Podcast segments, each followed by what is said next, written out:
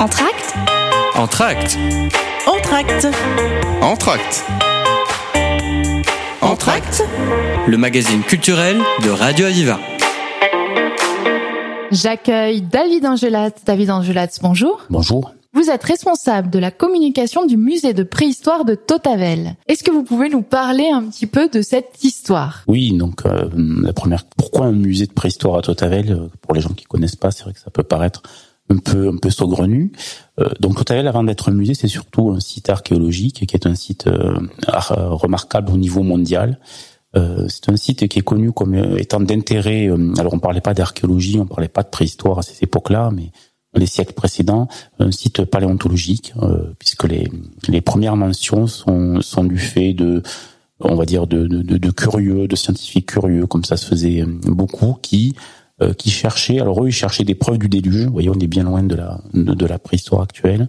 Et euh, ils faisaient le tour des grottes, tout simplement. Et quand ils sont arrivés dans cette grotte qui est à Totavel, à flanc de falaise, elle est à 3 km du village du village de Totavel. Euh, ils ont vu des ossements d'animaux qui n'existaient plus. Euh, ils ont vu des, des pierres qui étaient avec des formes un peu bizarres qui n'avaient pas à être dans, euh, dans la grotte à ce, à ce moment-là.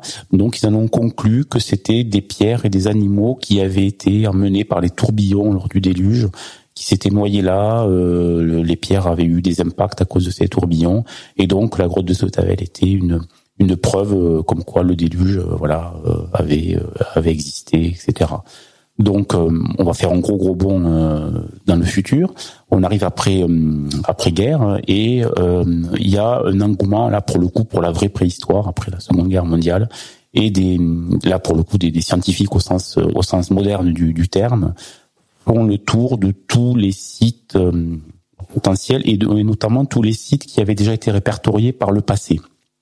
Et donc, euh, en arrivant à Totavel, il constate immédiatement que ce site-là est d'un intérêt vraiment très très très fort, puisqu'il s'agit d'une grotte dont le, le plafond s'est effondré et a fait comme une, une, une, chape, donc un peu comme euh, on imagine une marmite, et le, le, bouchon s'est est tombé, s'est fermé, s'est verrouillé, et donc tout ce qui est dessous a été euh, a été potentiellement préserver, protéger, parce que des grottes, il y en a beaucoup, mais il y a beaucoup de grottes entre les, les évolutions, les inondations, les, les usages euh, postérieurs, les, les, les vidanges, etc., font qu'elles qu'elles existent, qu'elles ont sans doute été occupées, mais elles ont été vidées, donc il reste, il reste peu de choses ou pas grand-chose. Et là, avec ce, ce, ce, hasard qui a fait que ce plafond s'est effondré, on se trouve avec une grotte où on a un témoignage, euh, voilà, qui, euh, qui est protégé. Alors ils savent pas encore de à quelle hauteur, puisque c'est le début, on est dans les années euh, dans les années 60, et ils attaquent des fouilles euh, scientifiques au sens au sens déjà moderne du euh, du terme. Et là, immédiatement, ils constatent que on est sur un site à très très fort potentiel, puisqu'il y a une grosse épaisseur de, de de, de, stratigraphie, donc en fait les, les couches archéologiques, et qui descendent à 700 000 ans. En fait, la grotte de Totavel, il y a 700 000 ans. On, on imagine un peu, pour donner une image, comme un livre il y a un livre dont les pages ont été scellées euh, qui raconte 700 000 ans d'histoire de, de nos origines euh, humaines, de climat, euh, d'évolution des animaux, des plantes, de, enfin voilà, tout ce qu'on peut imaginer. Donc c'est un, une magnifique, une magnifique bibliothèque à, à, feuilleter. Et en gros, quand on fouille, on, on, on lit à l'envers déjà, puisqu'on part du plus récent, on descend vers le plus ancien, et on dégage ces pages les unes après les autres de manière très minutieuse les archéologues travaillent avec des outils de dentiste. Vous voyez, c'est pas du tout à l'appel mécanique ou euh, ça, donc ça va très très doucement.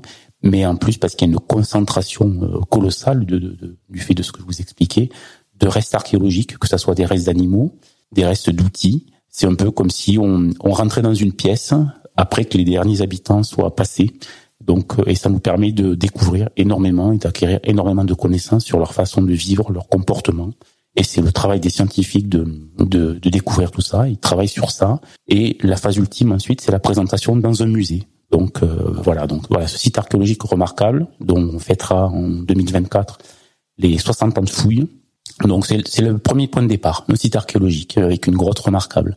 Et, donc c'est un site, pardon, c'est un site remarquable grâce euh, à ce chapeau dont vous parlez. Il y en a beaucoup euh, dans le monde des sites qui ont pu être préservés de cette façon. Alors des sites remarquables, il y en a beaucoup, Mais à ce stade-là de, de, de, conservation et d'épaisseur, non, il y en a pas beaucoup. C'est ça qui fait cette richesse. Euh, des sites, des sites préhistoriques, archéologiques, il y en a partout en fait, mais euh, qui ont toute cette collection là, non. Et, euh, et euh, ce qui fait que l'intérêt total, c'est fait un site majeur au niveau mondial.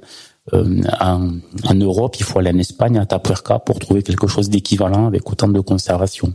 Euh, c'est très très très rare quoi. Et, de plus, c'est très rare parce que c'est aussi déjà que les sites sont rares, et c'est en plus des sites où on trouve des restes humains. Euh, des sites où on trouve des animaux, il y en a déjà un peu plus.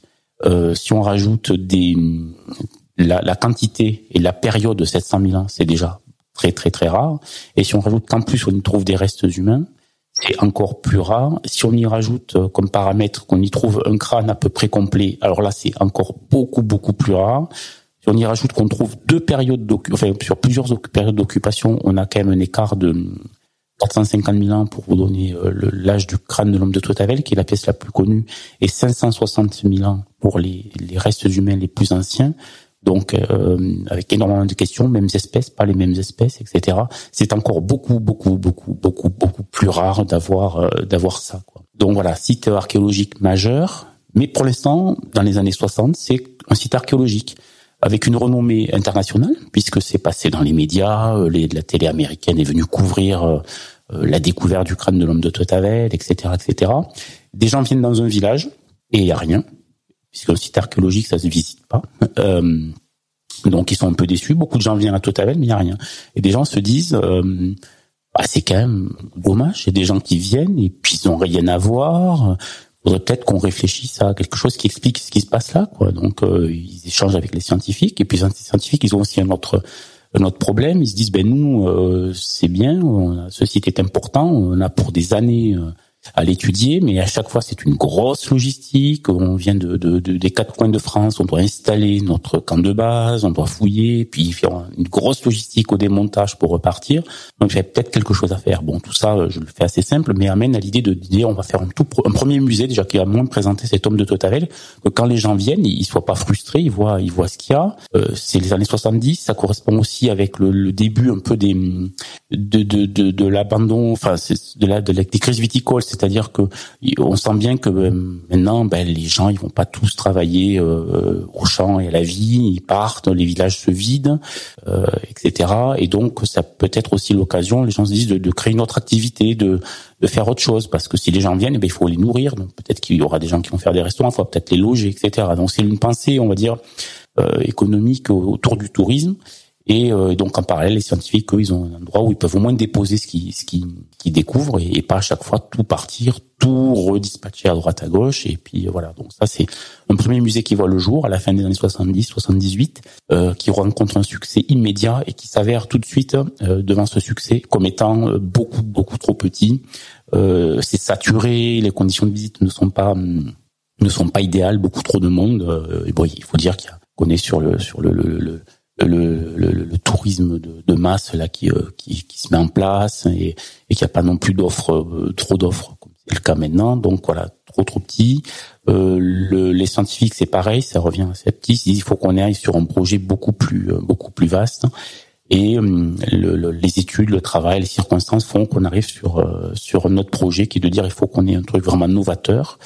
Euh, et c'est ce qui verra le jour au début des années 90, c'est-à-dire à la fois un endroit où il y a le site archéologique, la conservation, les réserves archéologiques, là où on conserve les, les objets que l'on découvre, des laboratoires et des, et des ateliers où on étudie, où on, où on consolide tout ce qu'on trouve, et ensuite la vitrine qui est le musée, là où on présente euh, ce travail-là, ce travail de recherche, ce travail d'archéologue, ce travail d'analyse, d'étude, de projection sur euh, sur l'histoire de l'humanité, sur l'histoire des climats, sur l'histoire de la géologie. Donc, euh, et c'est euh, et c'est le le musée tel qu'on peut le voir à peu près comme il est maintenant. Il a évolué un peu.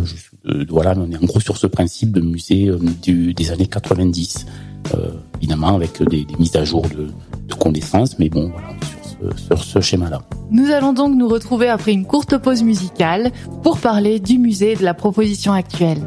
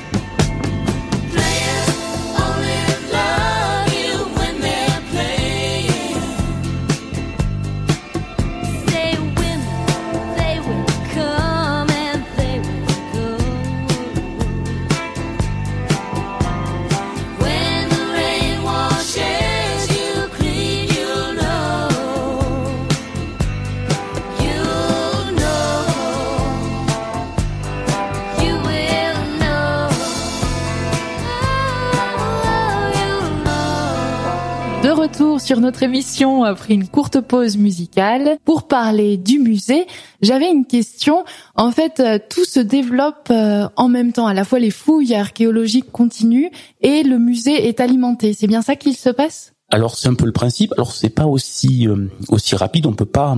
Il y, a toujours un temps. C'est-à-dire euh, c'est pas hop le matin à 9 h on a découvert euh, un objet archéologique et, et, à, et, à, 15 h il est présenté au musée. Il y a un temps. D'une part parce qu'il y a, y a, y a dans les musées un projet scientifique culturel, donc il faut mettre l'objet. Déjà tout ne peut pas être présenté parce que il y a des millions et des millions, centaines de milliers d'objets.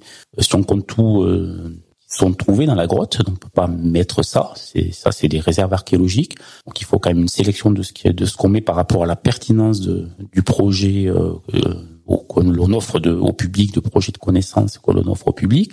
Mais de toute façon, malgré tout, il y a aussi un délai des, un délai d'étude, c'est-à-dire que le, entre le moment où déjà il est, il est découvert et tout, tout le contexte est pris en compte. C'est pas juste. Vous imaginez, voilà, je vous le disais au début, une fouille euh, avec des outils de dentiste très minutieux parce que c'est très concrétionné. Donc il y a déjà un temps, le, temps déjà de la fouille lui-même est, est, long, est assez long.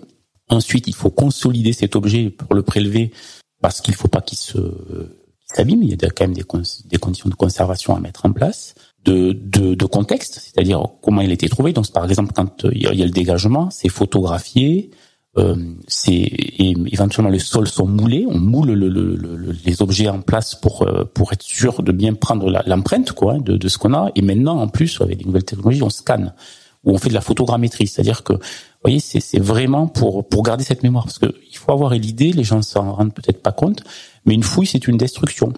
Euh, quand on, dégage quelque chose, on, on, on gratte, on détruit. C'est-à-dire qu'une fois qu'on l'a enlevé, une fois qu'on a fait, une fois qu'on a fait les prélèvements, eh ben, on, continue à descendre. Donc ce qui était au-dessus ben, n'est plus. Donc euh, euh, et c'est ça aussi qui fait la, la, la force aussi de Dotavel, c'est que c'est dans les sites où on a eu des méthodes scientifiques transversales où, où, à chaque fois on utilise des méthodes scientifiques pour parce qu'on est conscient de ça. On sait qu'on détruit, donc il faut qu'on ait cette mémoire-là. Donc c'est quand même un temps qui est long. Et par exemple la grotte de Totavel, il y a qu'une toute toute petite partie qui est fouillée. Euh, il y a une partie qui n'est pas touchée. Il y a une partie de la, euh, voilà qui est fouillée euh, parce qu'on a détruit, parce qu'on sait très bien que dans le reste, alors ça, c'est vrai que quand on va sur, on amène des fois des journalistes, notamment sur la grotte, où ils disent ah là mais s'il le faut, là, deux centimètres derrière la paroi, là, il y a un autre crâne, plusieurs crânes, peut-être effectivement. Il y en a sans doute d'ailleurs, mais et voilà, on, on, préserve parce que comme on sait qu'on détruit ce que la, la partie qu'on fouille, on sait que les méthodes changent. Euh, quand je vous expliquais au tout début que les, les entre guillemets les premiers tout premiers qu'on n'appelait pas encore préhistoriens venaient dans la grotte, ils cherchaient le déluge. Alors ça nous ferait ça nous fait rigoler maintenant, mais peut-être que dans 100 ans, 200 ans, ce qui est fait maintenant, qui nous paraît très sérieux, très académique, etc., les gens vont dire, mais c'était complètement farfelu, quoi. Parce qu'on sait voilà, la science avance, la science progresse, et euh, et, et on sait que ce qu'on préserve, il y a des nouvelles techniques qui vont qui vont permettre d'avoir d'autres connaissances. Par exemple, la génétique, qui, a, qui, a, bouleversé beaucoup la, la, la, préhistoire, qui bouleverse beaucoup la préhistoire, qui fait d'énormes progrès euh, à l'heure actuelle et qui va encore changer beaucoup de choses dans la préhistoire, dans les connaissances de la préhistoire. Ça n'existait pas il y a 15 ans, 20 ans. Donc, euh, quand il y a des fouilles maintenant, il y a des précautions qui sont prises par rapport à cette idée-là de se dire que peut-être avec les évolutions rapides des sciences permettront d'accéder à des connaissances, de découvrir des choses qu'on n'était pas capable de le faire et que euh, et voilà, donc il y a vraiment cette précaution-là. Une fois qu'il y a ça, euh, il faut encore étudier. Une fois que c'est étudié, il faut le publier. Une fois que c'est publié, on peut euh, présenter ça dans une offre de muséographie. Et l'offre du muséographie, c'est le c'est le final. Euh, c'est c'est pour ça que c'est pas c'est pas sur une journée, c'est sur des temps sur des temps qui sont très très longs quoi. Et donc l'offre de muséographie, c'est aussi valoriser toutes ces connaissances qui ont été accumuler Comment est-ce qu'on valorise pour donner à comprendre en fait? Alors il y a plusieurs choses. Il y a la, la, la, ce qui est le plus classique, c'est la présentation, donc des vitrines, des panneaux qui expliquent euh, ce qu'on a, sachant que l'approche du musée de Totavel tel qu'il est actuel est un musée transversal et multidisciplinaire. Donc on explique ce que chaque discipline amène à la connaissance. Par exemple, euh, quelque chose de très simple, les gens peuvent comprendre, c'est qu'en fonction des animaux ou des pollens que l'on trouve, on, on, peut savoir quel est le climat et on rapproche ça avec les études qui sont sur la géologie ou les euh, ou des choses un peu plus pointues. Et tout ça se regroupe, on croise toutes ces données et ça donne des indications sur le, le la biodiversité, sur le, la nature telle qu'elle était euh, à un instant T. Euh, donc voilà, donc des panneaux, des explications du comment, du pourquoi, ce que ça donne, des animaux, qu'est-ce qu'ils apprennent, qu'est-ce qu'ils nous apprennent sur la connaissance, et donc euh, des des hommes, pourquoi ils étaient là, qu'est-ce qu'ils chassaient, puisqu'on sait que c'est des chasseurs. À un moment donné, c'était des charognards, après c'est devenu des chasseurs. Ça explique toutes ces transitions là. Donc ça, c'est quelque chose d'assez classique. Et puis, et puis surtout, c'est la médiation.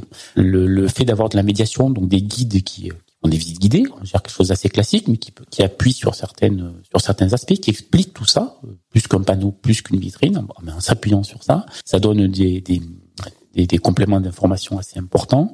Euh, et puis aussi des mises en situation. le musée Total fait des mises en situation, fait des ateliers, des activités. Alors c'est pas faire un atelier pour faire un atelier, mais euh, c'est expliquer euh, dans cet atelier comment on sait qu'on arrive à faire ça. Alors voilà, le classique, l'atelier feu, euh, comment les hommes préhistoriques faisaient du feu.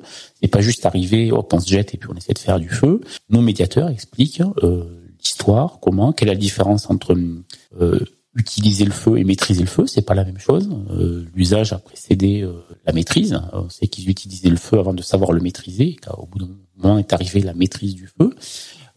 et quelles sont les preuves archéologiques qui nous montrent qu'ils utilisaient telle ou telle technique? Et à la fin, l'aboutissement, c'est essayer, ou réussir d'ailleurs, personnellement, j'ai jamais réussi. Je fais de la fumée, mais j'arrive pas à faire de flamme, euh, à faire euh, à faire du feu comme comme nos ancêtres. Donc ouais, il y, a aussi cette approche-là, et c'est l'approche qui euh, qui marche le mieux, notamment auprès des enfants, parce que là, c'est pratique, c'est des cas des cas qui sont concrets toutes ces fouilles, ce musée, ça nous permet d'avoir un regard sur notre histoire. Qu'est-ce que qu'est-ce que ça nous a apporté toutes ces connaissances euh, au niveau scientifique, au niveau de la recherche? Alors ça amène, euh, alors je sais plus qui, mais enfin bon, connaître son passé, c'est se connaître soi-même. C'est un grand classique. Alors là, j'ai un trou de mémoire, je sais plus qui a dit ça. Pardonnez-moi. Euh, ben, de toute façon, ça nous a appris beaucoup de beaucoup de choses. Par exemple, euh, et, ça nous quelque chose qui, qui maintenant sort des clichés. Euh, on a longtemps et, pour beaucoup de gens encore, on est on a l'image de hommes préhistoriques en souffrance perpétuelle dans euh, euh, dans un univers où des bêtes féroces le le le, le, guettent à chaque bout de sentier, où il est transi de froid, il est en mode survie et et, et c'est quelque chose de terrible. En fait, on, se rend compte que nos ancêtres ils vivaient, ils ne survivaient pas, ils vivaient, ils étaient adaptés à leur milieu, comme toute espèce animale ou, végétale. Un animal un animal parmi les autres et donc euh, il était parfaitement adapté donc ces connaissances nous nous, ont, permis euh, à euh, au fur et à mesure de d'avancer les recherches, de quitter de cet homme courbé, en souffrance totale, un homme adapté à son milieu, qui vivait, qui savait utiliser les ressources, qui savait où sont, par exemple, à Sotavel, on, on, a des outils en silex, on sait qu'ils allaient, où est-ce qu'ils allaient les chercher. Euh, des études de chimie, de géochimie et de géologie ont permis de savoir où ils vont chercher ce silex. Ils y vont pas par hasard. C'est pas par hasard qu'ils vont à tel endroit. Ils savent qu'à tel endroit il y a, y a un silex qui leur permet d'avoir une qualité pour faire des outils. Et c'est pareil. On, on, a des, des occupations euh, euh, plus ou moins permanentes ou très temporaires. On sait qu'ils viennent à des moments dans la grotte, au moment du printemps moment où les où les jeunes rennes naissent pour chasser le renne en masse parce qu'ils savent que c'est à ce moment-là. Donc on est on est sur des gens adaptés à leur milieu qui connaissent parfaitement leur environnement, euh, qui euh, euh qui euh, qui donc euh, voilà et, et, et, ce que c'est ce que des fois l'exemple que je prends s'il y a plusieurs millions d'années quelqu'un a, a, a, fait un outil dans dans dans dans, une, dans un bloc de pierre, euh, ça explique qu'on ait des smartphones maintenant. Euh, S'ils ne devaient pas taper dans des outils en pierre il y a, il y a 3 millions et demi ou 4 millions, maintenant ça recule même, même peut-être plus dans, des, dans de la pierre pour faire des outils, il n'y aurait pas de smartphone, il n'y aurait pas d'ordinateur quantique à l'heure actuelle. C'est un, un, processus, on est, voilà, et ça nous permet de comprendre un peu ça avec ses avancées, ses reculs, etc. Donc c'est très très intéressant. David Angelat, merci, merci de nous avoir apporté autant d'informations donc sur notre histoire, sur l'histoire de Totavel. Merci à vous. Je rappelle que vous êtes responsable communication du musée de préhistoire de Totavel.